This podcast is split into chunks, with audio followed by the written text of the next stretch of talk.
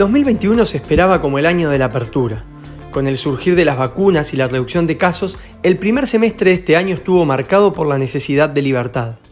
Sin embargo, las amenazas de las nuevas variantes encendieron las alarmas y dispararon los casos en América Latina. Ahora, con el verano boreal en su plenitud y con un gran avance de la vacunación, el foco está en la reactivación de la economía, la inflación y la respuesta de los mercados a estos datos macro. Pero ¿cómo ha sido el primer semestre? Además, el tránsito aéreo está aumentando. Los balnearios y las ciudades, tanto de Estados Unidos como Europa, reciben a los veraneantes sin dejar de lado las precauciones. Hola, soy Marcelo Soba y este es el podcast viajero de Fan Society.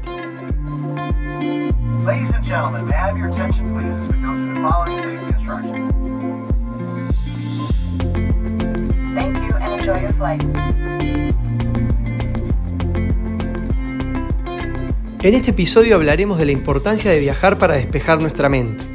En ese sentido, Blanca Durán de la agencia Día Libre, patrocinadora de Millas y Billions, compartirá con nosotros sobre la importancia de viajar en estos tiempos. Por otro lado, conoceremos la opinión acerca del balance sobre la primera parte del año y las perspectivas para lo que resta de este 2021 del director de inversiones de Insigneo, Ahmed Riesgo. Además, los corresponsales de Fan Society en las Américas y Europa contarán temas destacados en sus regiones y tendremos la visión de Fans Manager sobre hacia dónde enfocar las inversiones.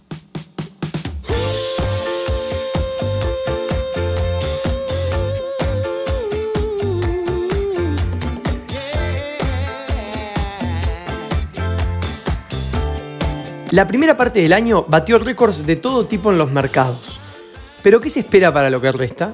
El coronavirus parece estar más controlado, sin embargo, la variante Delta es una preocupación para muchos. ¿Cómo podría afectar esta nueva cepa a los mercados? ¿Cuáles son las claves para la inversión en la segunda parte del año? Estas son algunas de las preguntas que le planteamos a Ahmed Riesgo, director de inversiones de Insigneo. Los invitamos a escuchar la entrevista con el experto. Hola Ahmed, en primer lugar quería felicitarte en nombre de Fan Society por tu nuevo cargo en Insigneo. Luego de 13 años en la compañía asumes como el primer director de inversiones. Felicitaciones y el mejor augurio para todo lo que vendrá. Bueno, muchas gracias Marcelo, eh, un placer estar aquí con ustedes y, gracias por todo también el apoyo que viene de Fan Society. Vayamos directamente a las preguntas. Lo primero que queremos saber con tu experiencia es ¿Cuál es tu opinión sobre la primera parte del año de este 2021 tan especial que ha pasado? ¿Cómo evalúas lo que ha pasado en estos seis meses?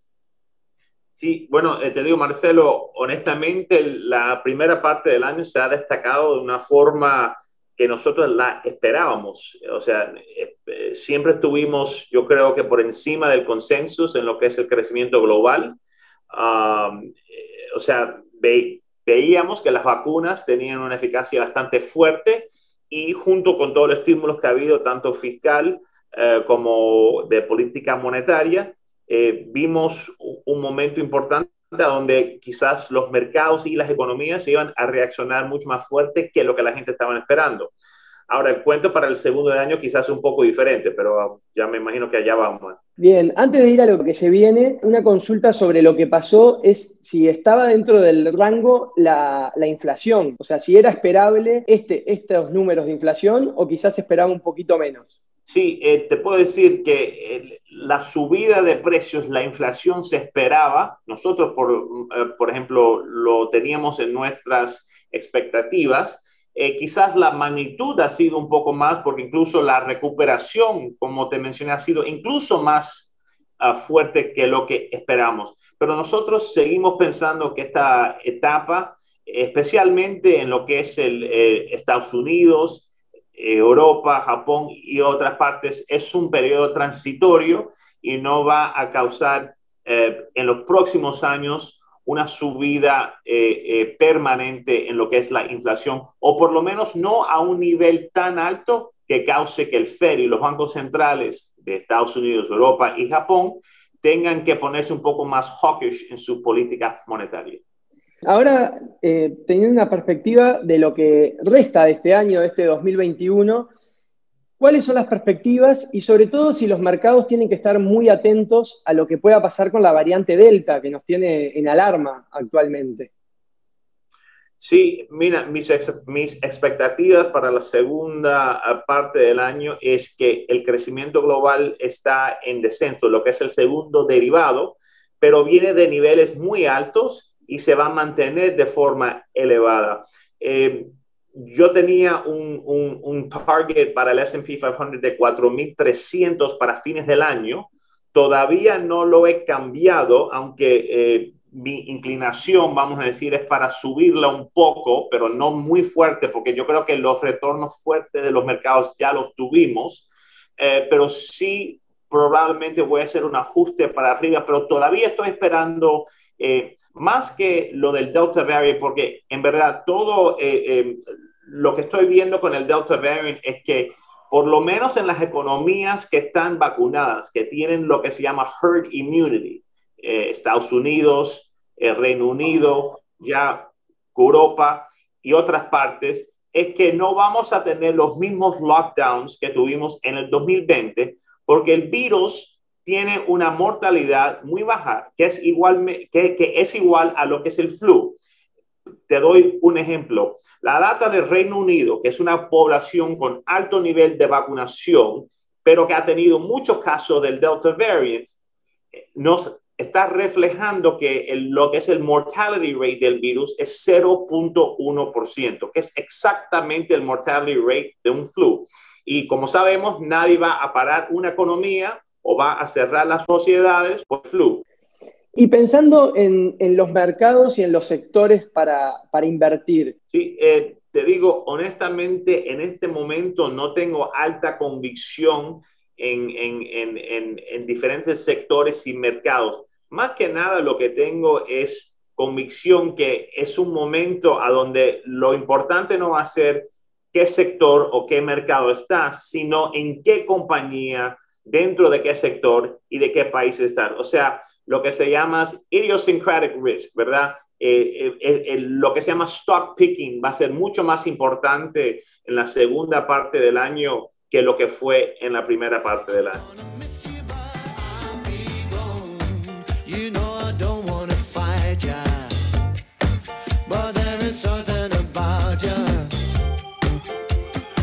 Pero no solo de inversiones vive el hombre. Si hay algo que la pandemia pospuso fueron los viajes. En ese sentido, le preguntamos a Ahmed Riesgo si tiene algún viaje pendiente que no haya podido realizar a causa del coronavirus. Te comento, yo tenía una boda planeada en Mendoza, en Argentina, en abril. Ah, y obviamente no pudimos hacer eso, pero la, la parte, lo que era la luna de miel, iba a ser en Antártida. So, yo creo que si hubiera sabido de la pandemia, quizás hubiera hecho ese viaje y la boda, quizás un poco antes que lo que teníamos planeado. Bien, y hoy con la realidad ya vista, ¿a, dónde te gustaría viajar en este momento en el que los aeropuertos ya se están abriendo, la movilidad empieza a aumentar? ¿A dónde te gustaría viajar? Bueno, eh, yo creo que va a ser muy difícil escoger entre, entre Antártida, que todavía tengo muchas ganas de ir, y quizás un lugar a donde se pueda comer y tomar buenos, que quizás incluso a Mendoza o otras regiones del mundo a donde hay viñeros y están con vino, con mucho vino y mucha comida.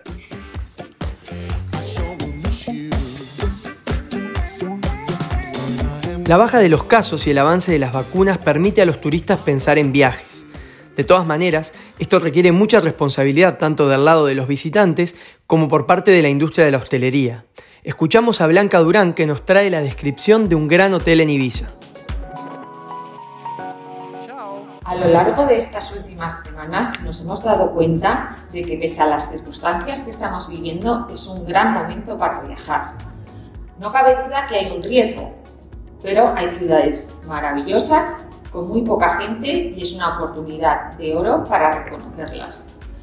Nosotros hemos estado viajando a tope estos últimos meses y hemos estado en diferentes lugares como Roma, Florencia, París, Ibiza. Nos hemos dado cuenta de que es un regalo verlas así. A la vez, hemos estado en, la apertura del Six Senses Ibiza, situado en Cala Sarraca.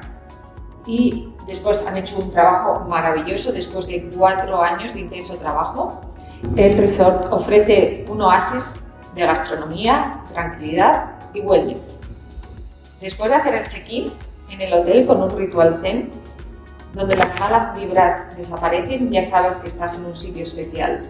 La entrada del hotel con el mar al fondo es un espectáculo. La decoración es increíble. Los restaurantes maravillosos. Todo comida local de la huerta. Las habitaciones inspiran tranquilidad. El spa es sello Six Senses increíble. La coctelería se adapta a tu estado de ánimo y hay hasta un secret bar, un estudio de grabación, una tienda para alquilar vestimenta divita. No le falta detalle. Os invitamos que vayáis a conocerlo. Gracias Blanca por llevarnos a las costas de las Islas Baleares, principalmente Ibiza. Y ahora continuamos nuestro viaje. Es el turno de Santiago de Chile, donde nuestra corresponsal, Javiera Donoso, nos dará un update de la agenda electoral de América Latina y sobre todo, qué es lo que esperan los mercados ante las inminentes elecciones presidenciales de Chile y Brasil. Hola Marcelo, muchas gracias. Bueno, América Latina en general es una región donde los políticos siempre están en la mira de los inversionistas, y en los próximos 18 meses nos recuerdan por qué, con una apretada agenda de hitos políticos en la región andina en particular. En Colombia, la discusión tributaria se tomará la pauta de la segunda mitad de 2021, y esto sin duda moverá la aguja en el mercado, porque esta reforma es considerada como una pieza clave de la posición fiscal del país. Además, Colombia tendrá elecciones presidenciales el próximo año, con la primera vuelta en mayo. Esto en un contexto en que S&P Global Ratings rebajó su clasificación de riesgo recientemente. Chile también vive una serie de procesos políticos actualmente. Este mes empezó la discusión en la Convención Constitucional, que pasará el próximo par de años construyendo una nueva constitución para el país. Y también se llevaron a cabo las elecciones primarias, donde triunfaron Gabriel Boric y Sebastián Sichel, los candidatos más tendientes al centro de sus respectivos pactos políticos. Esto reconfigura el panorama de cara a las elecciones presidenciales de noviembre, donde los inversionistas locales anticipan un optimismo de corto plazo que ya se ha reflejado en una subida en la bolsa. Por su parte, Brasil tendrá elecciones generales en octubre de 2021, donde elegirá un nuevo presidente, vicepresidente y Congreso. En este país, según un análisis de BBVA, el premio por riesgo político en los activos locales sube en torno a 150 puntos base en periodos de más ruido en el frente político. En capital privado, las Afores de México seguirán diversificando entre sectores locales y globales. Esto nos lo cuenta el experto Arturo Anono en una columna coordinada por nuestra corresponsal de México, Gabriela Huerta. Las inversiones de las Afores en capital privado terminaron junio de 2021 en 15.700 millones de dólares. De estas cifras, 2.500 millones son inversiones globales y 13.200 millones de dólares inversiones en México. Las Afores comenzaron a invertir en capital privado en 2009 y en 2018 se les permitió hacer inversiones globales. Para que las Afores pudieran invertir en capital privado, se tuvo que hacer público lo privado, es decir, se listó en bolsa el capital privado y esto obedeció a que el inversionista institucional solo se le permite invertir en valores que están registrados en bolsa.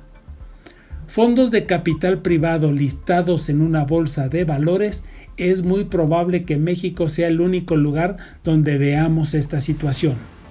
En los primeros ocho años de su existencia, las inversiones en México fueron en los sectores de bienes raíces, infraestructura, deuda privada, capital privado y energía.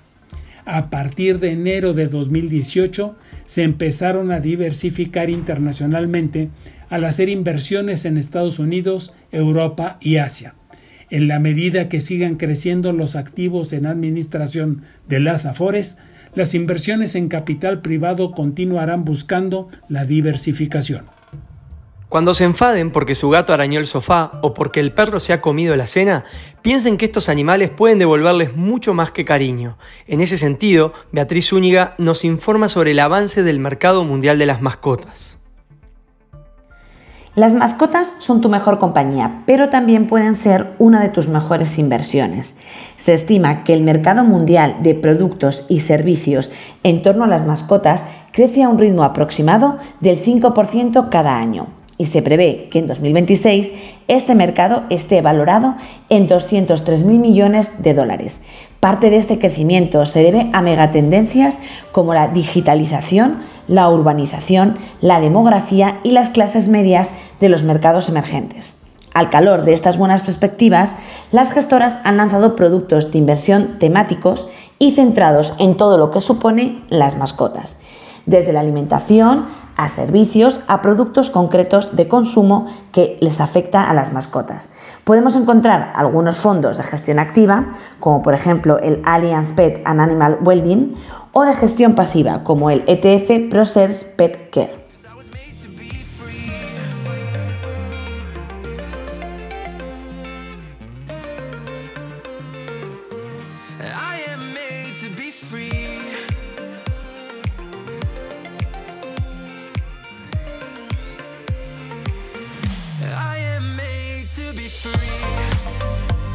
Como hemos estado hablando durante este episodio, la luz al final de este túnel llamado COVID-19 preocupa a los asesores financieros.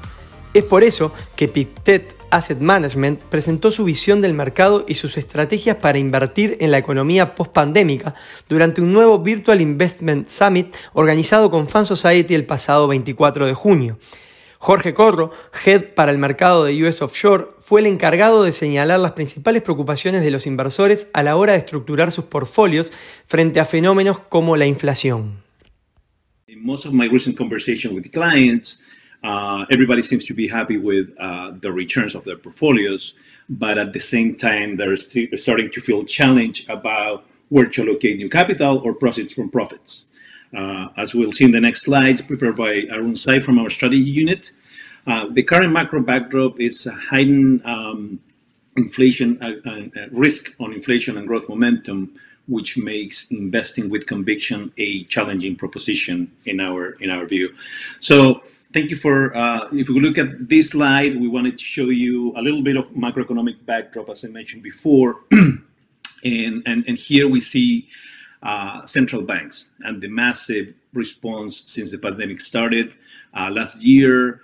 Uh, here is the, is the balance sheet of, of major central banks uh, around the world. You can see the top uh, three in terms of size are the European Central Bank, the, the, the Fed, and the Swiss National Bank.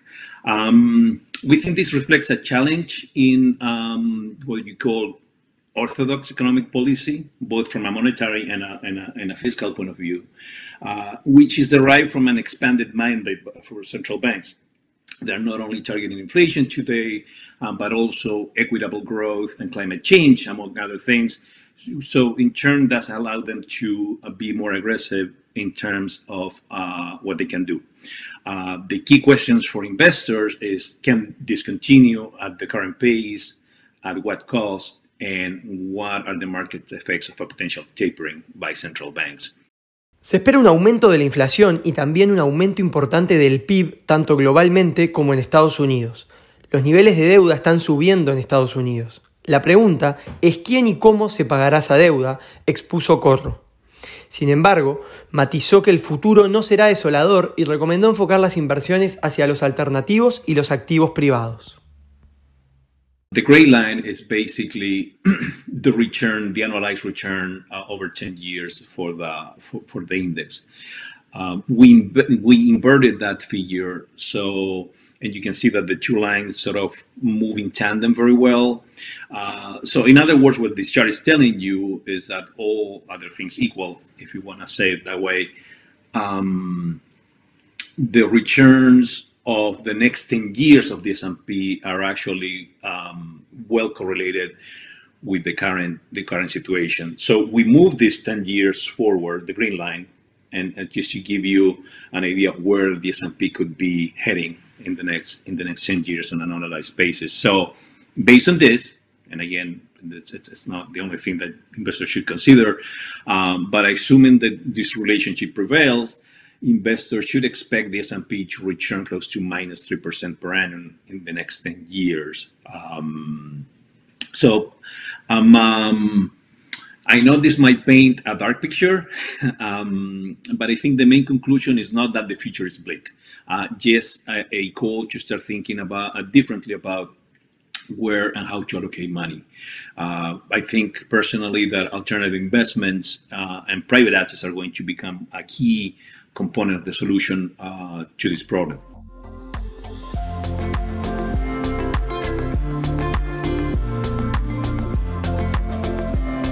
Tal como escuchábamos a Jorge Corro, Head de Pictet Asset Management para el negocio de US Offshore, habrá que mirar bien dónde enfocar las inversiones. En este Virtual Investment Summit podrán escuchar las opciones de inversión de esta compañía. También aprovechamos a invitarlos a visitar la agenda de eventos de Fan Society en nuestro website, donde encontrarán una amplia gama de eventos virtuales sobre todo lo que tiene que ver con la industria.